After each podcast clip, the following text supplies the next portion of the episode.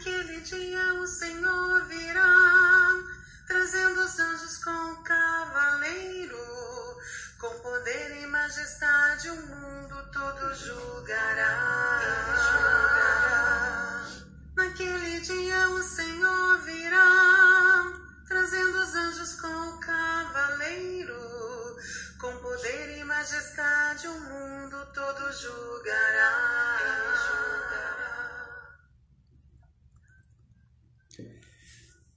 Olá, irmãos e amigos, estamos juntos mais uma vez para o nosso café com Deus.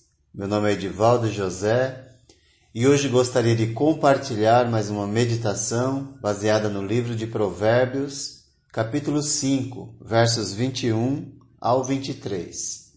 Assim diz a palavra do Senhor. O Senhor vê o caminho, os caminhos do homem e examina todos os seus passos. As maldades do ímpio o prendem, ele se torna prisioneiro das cordas do seu pecado. Certamente morrerá por falta de disciplina, andará cambaleando por causa da sua insensatez. Temos nesse trecho um lembrete de que Deus está observando tudo continuamente e atentamente. O Senhor vê os caminhos do homem e examina todos os seus passos. Deus não está alheio ao que acontece no mundo, mas também não está alheio ao que acontece às ocultas, às escondidas. Não se engane. Deus está com seus olhos em todo o lugar e retribuirá a cada um conforme as suas ações. Os versos que lemos trazem novamente todos os preceitos ensinados em relação a aliança estabelecida com o Deus vivo.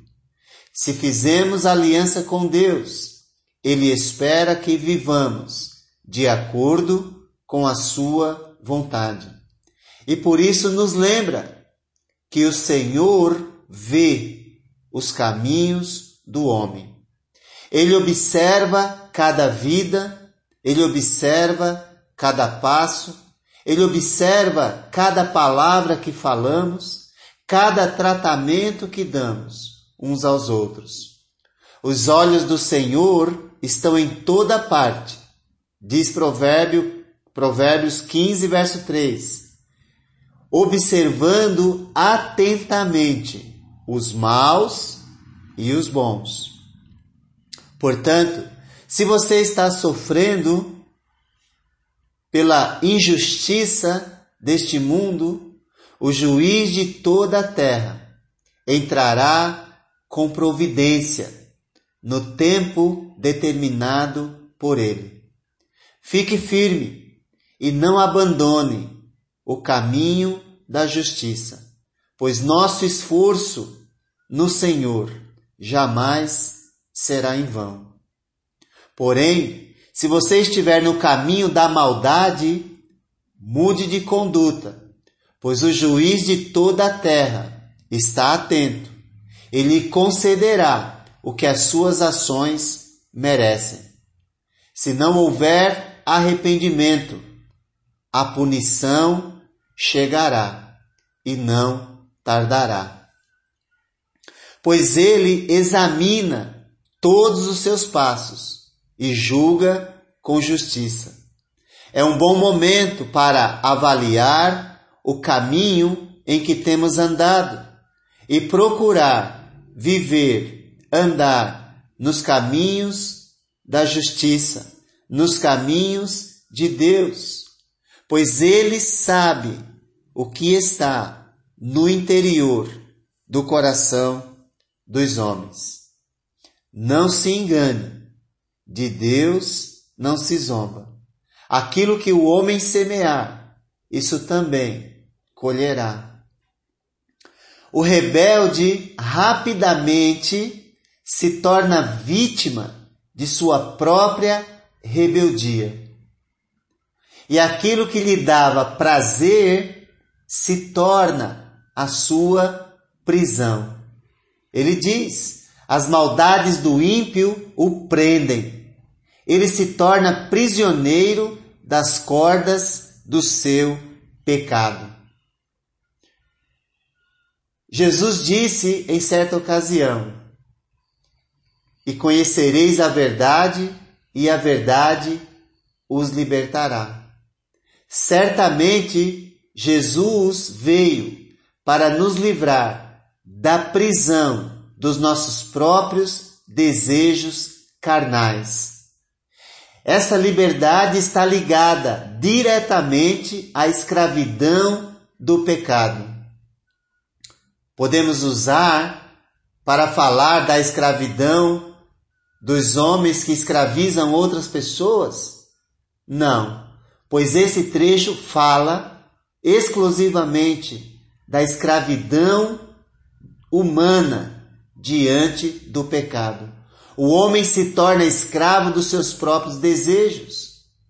E para manter-se preso, ele acaba prejudicando todos os que estão ao seu redor.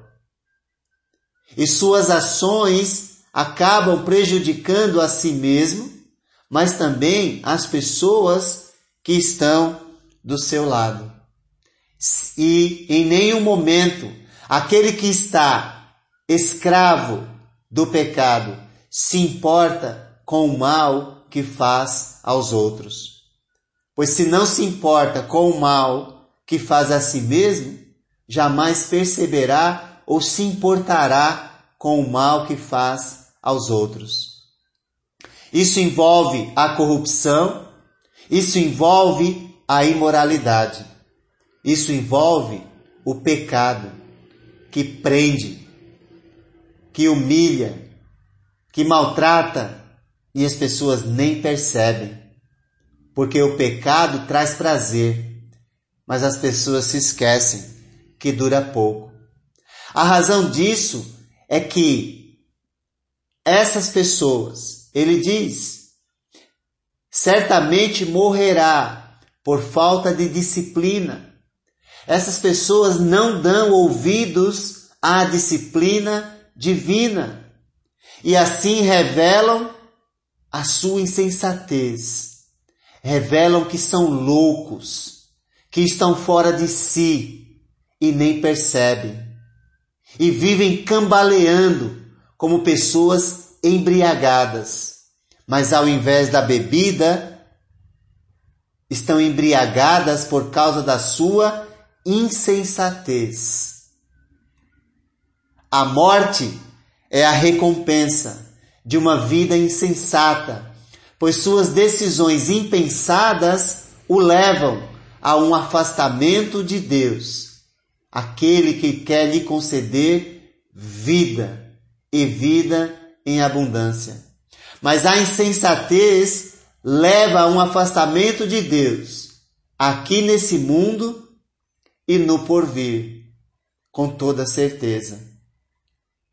Para que isso não aconteça conosco, precisamos dar ouvidos à sabedoria de Deus. Precisamos dar atenção à disciplina e andar conforme os seus caminhos. Manter o bom senso ao invés da insensatez manter o discernimento e o conhecimento que nos livra das artimanhas do inimigo.